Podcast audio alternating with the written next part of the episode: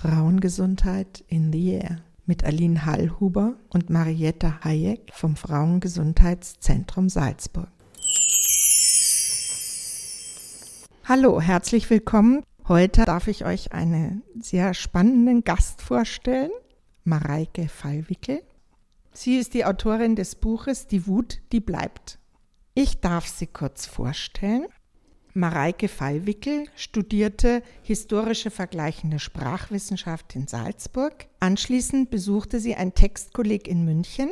Sie betreibt seit 2009 einen Literaturblog und sie war, ich finde völlig fehlbesetzt, Korrektorin bei den Salzburger Nachrichten und Texterin für das Ideenwerk. Ab Mai 2016 schrieb sie für das Salzburger Fenster die Kolumne Zuckergoscherl das ich immer mit sehr großem Interesse gelesen habe. Und ich freue mich sehr, die Autorin jetzt persönlich kennenzulernen. Es ist nicht ihr erstes Buch, über das wir heute sprechen, sondern ihr drittes. 2012 erschien der Roman Auf Touren in der Frauenerotik Anais. Ihr zweiter Roman Dunkelgrün, fast schwarz, wurde 2018 veröffentlicht das Buch gelangte auf Platz 8 der ORF-Bestenliste und wurde auf der aus zehn Titel bestehenden Longlist des österreichischen Buchpreises 2018 gelistet. Im September 2019 erschien Fallwickels dritter Roman Das Licht ist hier viel heller, ebenso wie der Vorgänger in der Frankfurter Verlagsanstalt. Fallwickel ist Mitbegründerin des Penn Berlin. Sie lebt mit ihrem Mann und ihren beiden Kindern in Hof bei Salzburg.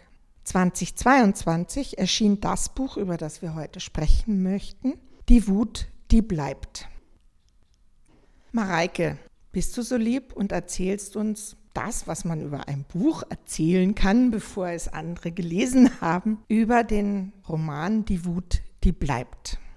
Sehr gerne, wobei das natürlich immer schwierig ist. Man verrät irgendwie zu wenig oder zu viel. Die Wut, die bleibt, beginnt mit so einem richtigen Paukenschlag. Es steht eine Mutter von drei Kindern beim Abendessen auf, geht zum Balkon und springt hinunter. Und nach diesem einigermaßen heftigen Auftakt zeigt sich, dass Helene, so heißt die Mutter, nicht nur in allen emotionalen Belangen eine Lücke hinterlässt, sondern auch in ihrer Funktion als Mutter. Und erzählt wird das Buch dann anhand zweier Frauenfiguren, die selber keine Kinder haben. Es ist ein bisschen ein raffinierter Trick von der Überlastung der Mütter zu erzählen, ohne dass die Mutter selbst sozusagen zu Wort kommt. Und es gibt dann einerseits Helenes beste Freundin Sarah, die ist äh, Ende 30, so eine ganz liebe, die ist halt so irgendwie ähm, kuschelig und nett und äh, hat sich gemütlich gemacht im Patriarchat und sagt so Dinge wie, man muss schon auch mitspielen. die ist äh, Krimi-Autorin und hat das Gefühl, sie ist eigentlich ganz stabil aufgestellt in dieser Gesellschaft und sie kommt ganz gut zurecht. Sie hat sich einen zehn Jahre jüngeren Typen eingetreten, so ein, ein Tinder-Date, das irgendwie kurz vor den Lockdowns stattgefunden hat und dann sind die so gemeinsam in den Shutdown und irgendwie haben sie beide übersehen, dieses überlange Date zu beenden. und jetzt hängt ihr der so ein bisschen an der Backe und da geht es natürlich dann auch ganz viel um Körperbilder und um Ego, wie wir uns gern repräsentiert sehen. Ja? Wenn eine Frau, die fast 40 ist, so an ihrer Seite einen zehn Jahre jüngeren zeigen kann und gleichzeitig ihr gegenüber steht dann eine 15-jährige Frau, nämlich Lola, das ist Helenes Tochter. Die ist in jeder Hinsicht anders. Die ist sehr laut und fordernd und äh, aufmüpfig, wahnsinnig informiert und interessiert. Und was die Wut im Titel angeht, ist es eigentlich so, dass Lola sehr wütend ist und diese Wut auch ähm, ausagiert, während Sarah sehr lange nicht erkennt, dass sie Grund hat, wütend zu sein. Warum hast du genau dieses Buch geschrieben? Und es scheint ja, dass du es während der Pandemie, der Corona-Pandemie geschrieben hast. Was hat dich da gedrängt zu diesem Buch? Es war tatsächlich ein Drängen. Ich habe nämlich eigentlich ganz was anderes geschrieben. Ich wollte was Nettes machen, was aus, aus der Rückschau sehr ironisch wirkt. Ich habe mir gedacht, das ist eh alles so arg und meine anderen Bücher waren auch irgendwie so heftig, ich mache jetzt irgendwie was, was Schönes. Und dann waren wir aber so im, im tiefsten Lockdown im Februar 2021, als auch wirklich völlig unklar war, hört das jemals wieder auf? Also Jetzt später wissen wir, okay, dann kamen die Lockerungen, dann kam die Impfung, dann kam das, aber zu diesem Zeitpunkt war einfach nichts davon klar. Und wir haben dann wirklich fast täglich Freundinnen, Frauen, die, die auch Mütter sind, geschrieben, ich will nicht mehr, ich kann nicht mehr, ich springe einfach vom Balkon. Und dieser komplett hypothetische Satz, den wir oft äußern, ja, einfach um maximale Verzweiflung auszudrücken, den wir aber so nicht ernst meinen, der hat mich dann plötzlich so elektrisiert und ich habe mir gedacht, Moment, Moment, was ist, was ist, wenn eine das wirklich tut? Was passiert dann, wenn ich an diesem Punkt, wo man denkt, da wäre eigentlich alles zu Ende, wenn ich da erst anfange, wohin kann das führen, welche Geschichte kann entstehen und habe dann richtig so im Homeschooling tralala meinen Laptop herangezogen und diese erste Seite eigentlich so, wie sie ist, runtergeschrieben und habe mir gedacht, verdammt, das ist viel besser als das Nette, an dem du gerade schreibst. und habe es meiner Agentin geschickt und die hat dann auch gesagt, das ist viel besser als das Nette, an dem du gerade schreibst. Und äh, so ist dieses Buch entstanden. Also es war wirklich aus der Situation heraus und es war dann ein bisschen so, als würde ich durch so einen Garten gehen mit, mit, keine Ahnung, überreifen Früchten und rechts und links einfach runterpflücken, weil alle diese Geschichten waren so präsent oder sind sie immer noch in, in allen Familien, im ganzen Umkreis und auch einfach in den Medien und in, in der ganzen Gesellschaft. Und ich habe versucht, das in eine Geschichte zu gießen. Das ist dir übrigens äh, sehr gelungen. Es ist eine wirklich sehr gute Geschichte und ein sehr spannendes Buch, das in zwei Tagen, ja, mir wirklich auch ganz viel gesagt hat. Als Frauengesundheitszentrum muss ich sagen, dass es genau das getroffen hat oder trifft, was wir in der Beratungserfahrung haben. Die Frauen haben den ersten Lockdown relativ gut überstanden, so ein Wir halten zusammen und das ist vorübergehend.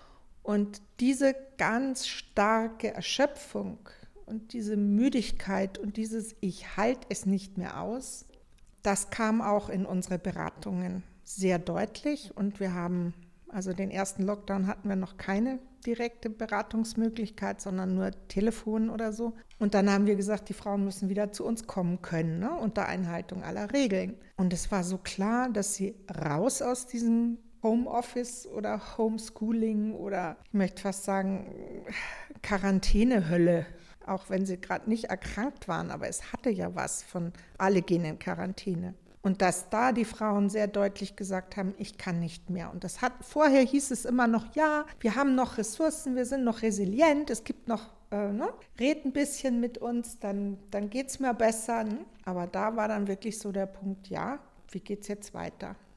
Und es ist erstaunlich, wie lange die Frauen dann doch immer noch wieder durchgehalten haben und den nächsten Lockdown und den übernächsten Lockdown überlebt haben. Also da hast du sehr genau das getroffen, was unserem Verständnis nach auch wirklich die Frauen umgetrieben hat. Warum glaubst du, ist die Wut insgesamt gerade ein Thema, und zwar die Wut der Frauen?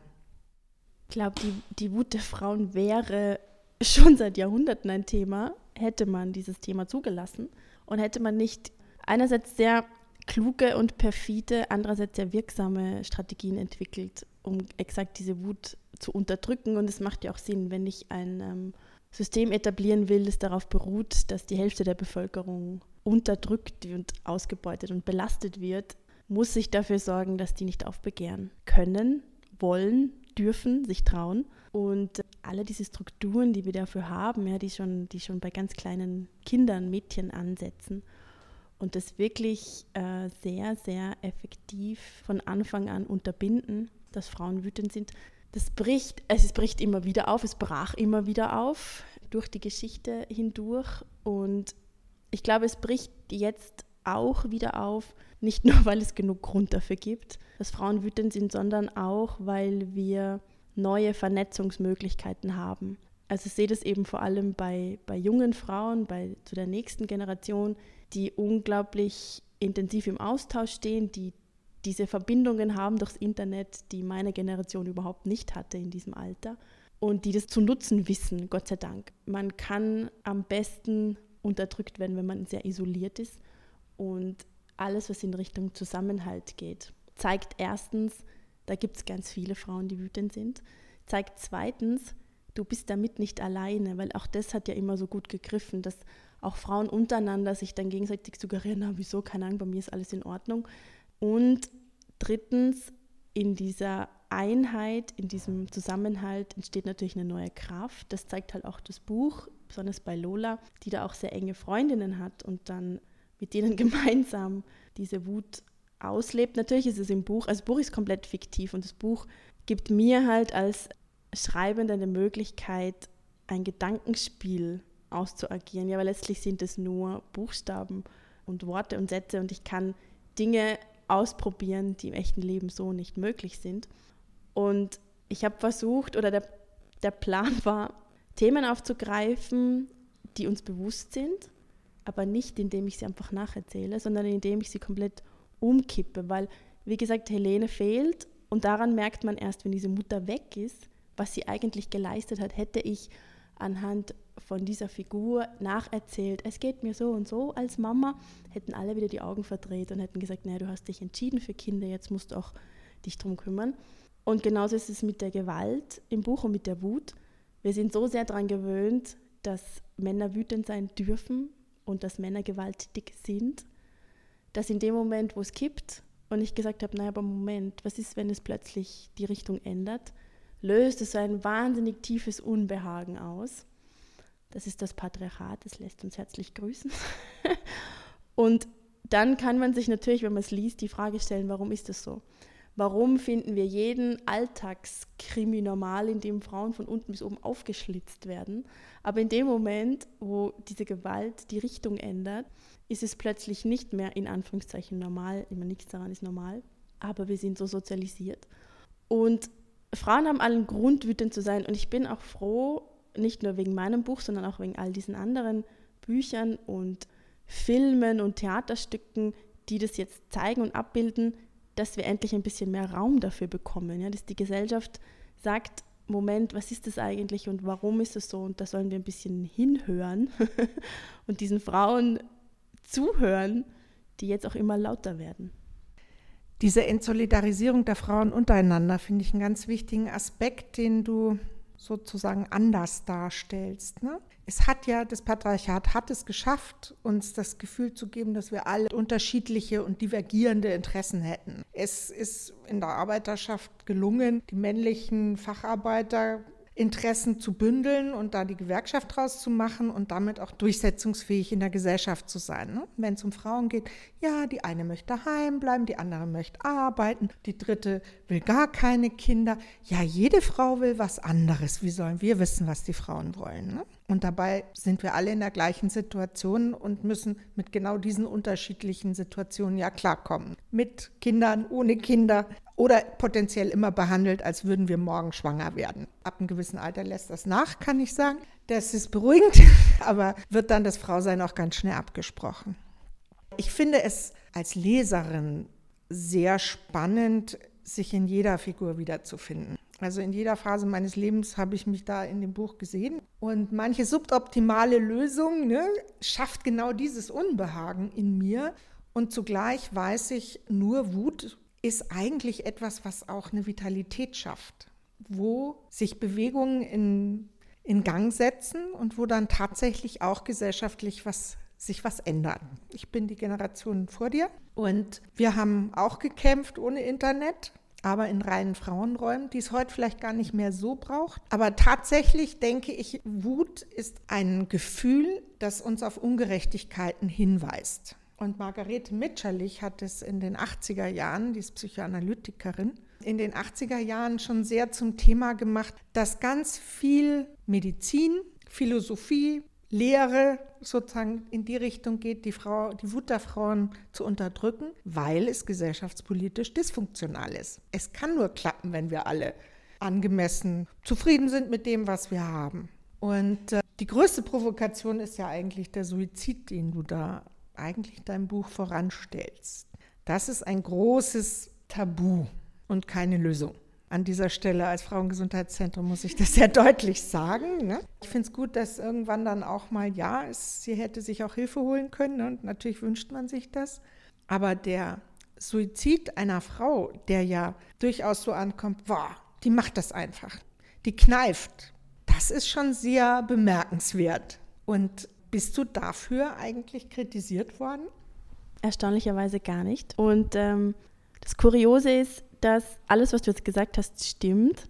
Und in der Literatur, also wenn ich jetzt einfach nur von ähm, fiktiven Geschichten spreche, ist es ein wahnsinniges Tabu, dass eine Mutter sich das Leben nimmt, nicht aber, dass ein Vater es tut. Dass ein Vater sich entzieht, ist ein Narrativ, das ist komplett auserzählt. Also ich glaube, jedem fallen auf Anhieb Bücher ein, wo der Vater sich am Dachboden hängt, in der Scheune erschießt. Das kennen wir, das wissen wir. In all diesen Fällen sorgt es immer dafür, dass die Mutter und die Kinder noch mehr belastet sind. Aber dann denken wir so, naja, aber die Kinder haben ja noch die Mutter. Die wird es schon irgendwie schaffen. Aus welchem Grund auch immer es getan hat, weiß ich nicht, je nach Buch. Aber meistens sind es Schulden, irgendwas in diese Richtung. Wir verzeihen das. Das ist für uns so normal, dass wir da irgendwie einfach das nur abnicken. Ja, es ist eigentlich sozusagen nicht Kern der Sache. Und das Tabu, aber das einfach auf der Mutterschaft, auf der Mutterliebe, auf dieser Beziehung zwischen Mutter und Kindern liegt, sagt uns, eine Mutter darf das nicht. Und dieses Tabu zu brechen, war auch gar nicht so einfach. Also ich, mir war völlig klar, jetzt im, in, im Nachhinein wird natürlich so ein Buch dann immer analysiert und man redet drüber und jeder hat seine Meinung dazu. Währenddessen ist das nicht so planbar. Also mir ist klar, wie diese Geschichte funktioniert, weil es eine Geschichte ist, aber nicht, ich kann nicht voraussehen, wie werden Leute darauf reagieren und was werden sie mich fragen.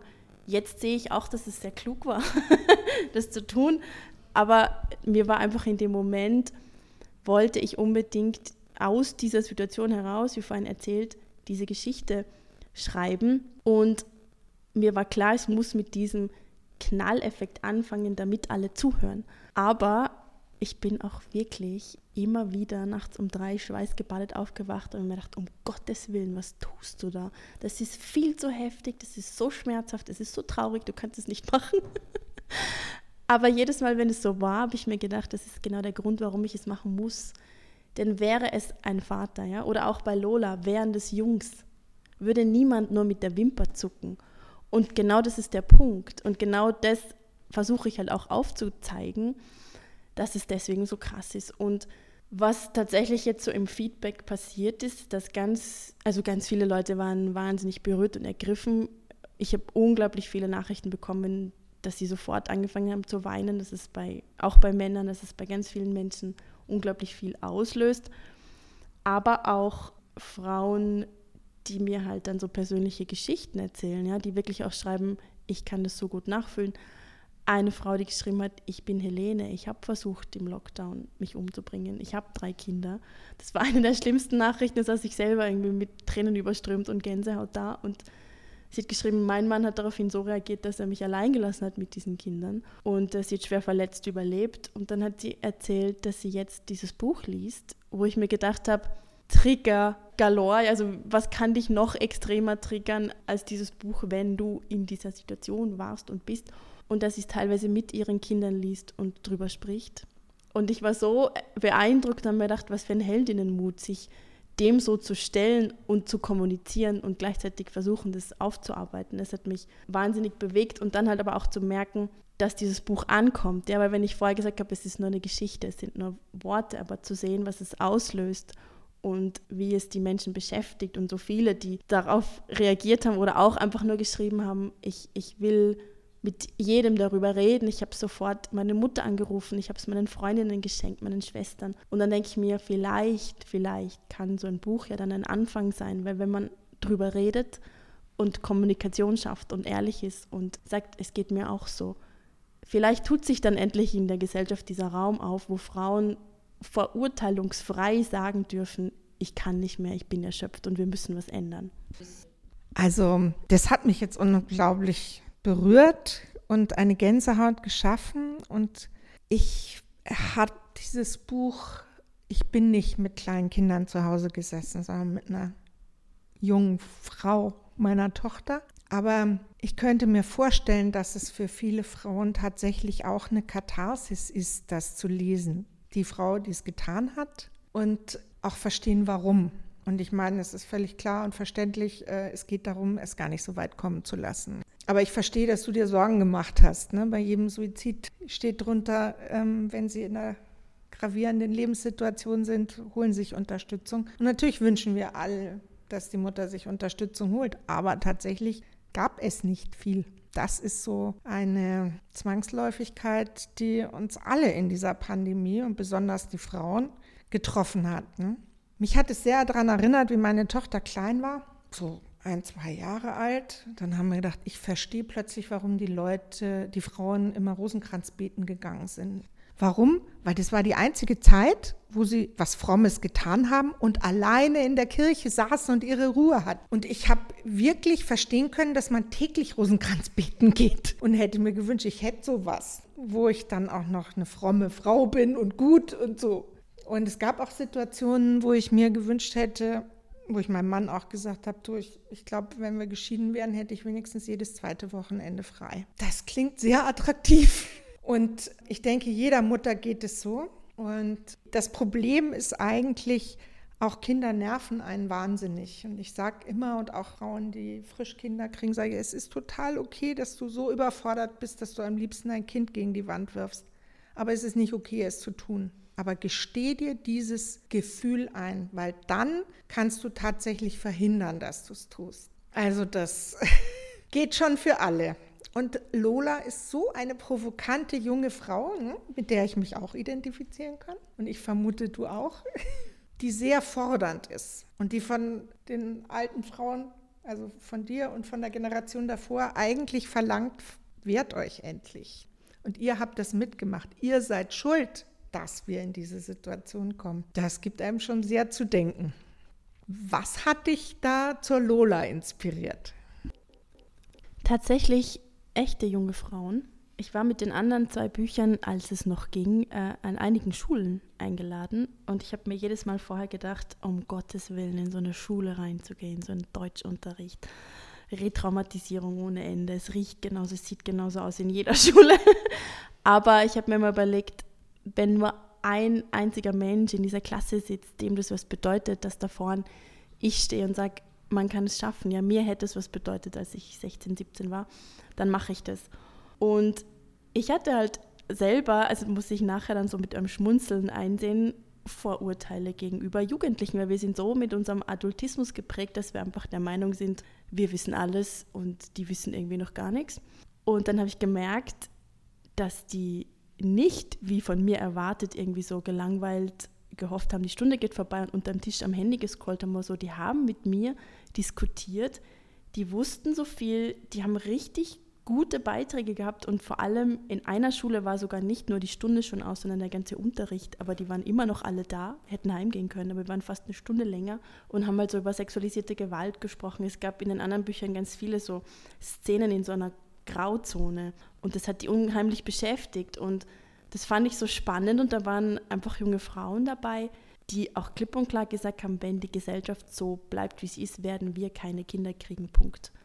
Und ich habe mir gedacht, fair enough. Und war dann so inspiriert irgendwie von deren Auftreten, von diesem Selbstbewusstsein und diesem Wissen. Und ich habe einfach gemerkt, das ist für mich schon hart, ja, die sind 20 Jahre jünger und wissen alles, was ich weiß. Aber ich habe mir das mühsamst angelesen, angelernt gegen meine patriarchale Schulbildung. Irgendwann später mir selber antrainiert und Dinge beigebracht, von denen nie die Rede war und die, die wissen das, ja, die sind vernetzt, die haben das Internet, die haben jederzeit auf diesem kleinen Handy Zugriff auf alle diese Dinge und es ist großartig. Und dann habe ich mir gedacht, so eine junge Frau will ich schreiben. Ich will, dass Lola alles tut, was wir nicht wollen, dass junge Frauen tun und sagt und weiß und macht. Und sie ist teilweise auch überfordert davon. Es geht ihr ja nicht immer gut. Sie ist kein, wie soll ich sagen, glückliches Mädchen, das irgendwie drauf losprescht, sondern hadert ja auch viel und merkt, da gibt es immer noch sehr viel zu lernen und es ist auch sehr schwer, gegen diese Strukturen anzukämpfen, weil in dem Moment, wo du Diskriminierung erkennst, siehst du sie plötzlich überall und kannst sie nicht jemals, also kannst sie nie wieder nicht sehen. Und das ist natürlich auch hart, aber wichtig. Mareike, ich könnte dir stundenlang zuhören. Eine Frage hätte ich noch. Mareike, die Männer in deinem Buch sind ziemlich farblos. Sie sind äh, nicht besonders kompetent weder emotional noch tatsächlich. Ja, wie geht es deinem Mann, wenn er solche Männerfiguren liest? Dem geht's gut.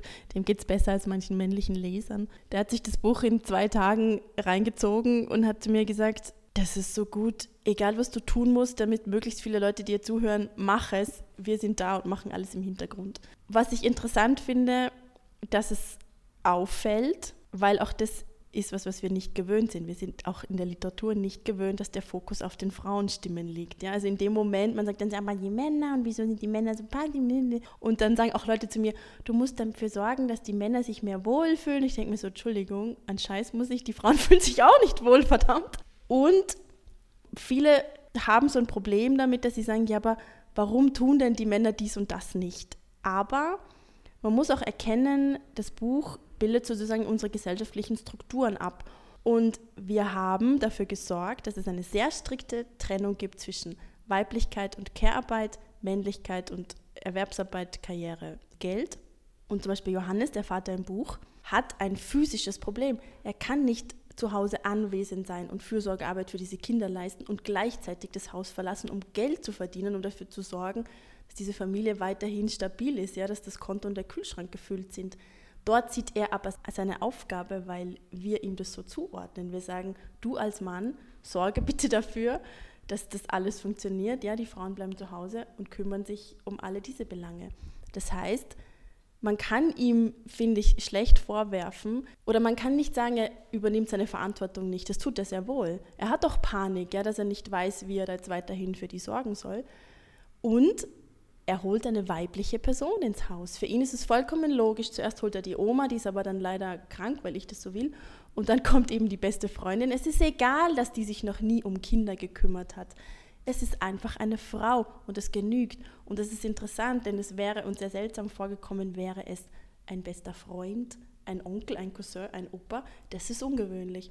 Und darum geht es natürlich auch, dass er sehr wohl seine Rolle ausfüllt, aber eben seine Verantwortung ganz woanders liegt und wir sagen, gut, es muss einfach nur eine weibliche Person anwesend sein, dann funktioniert es schon.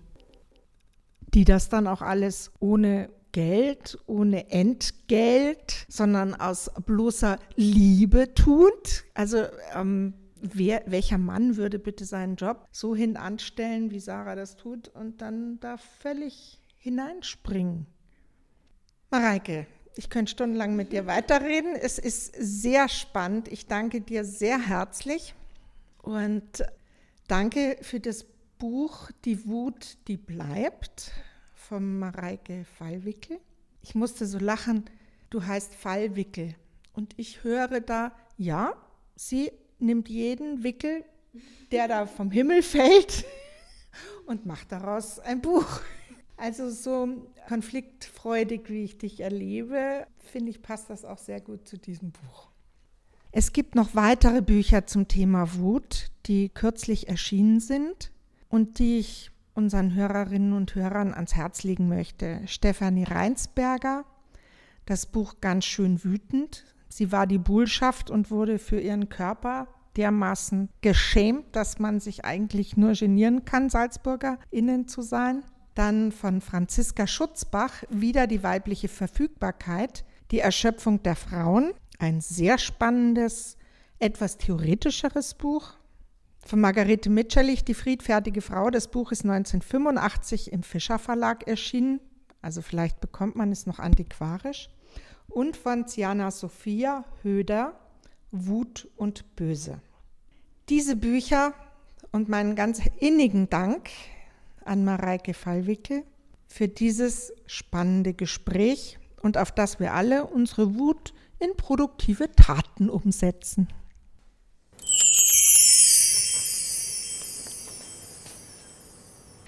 Das war die Sendung Frauengesundheit in the Air mit Aline Hallhuber und Marietta Hayek vom Frauengesundheitszentrum Salzburg.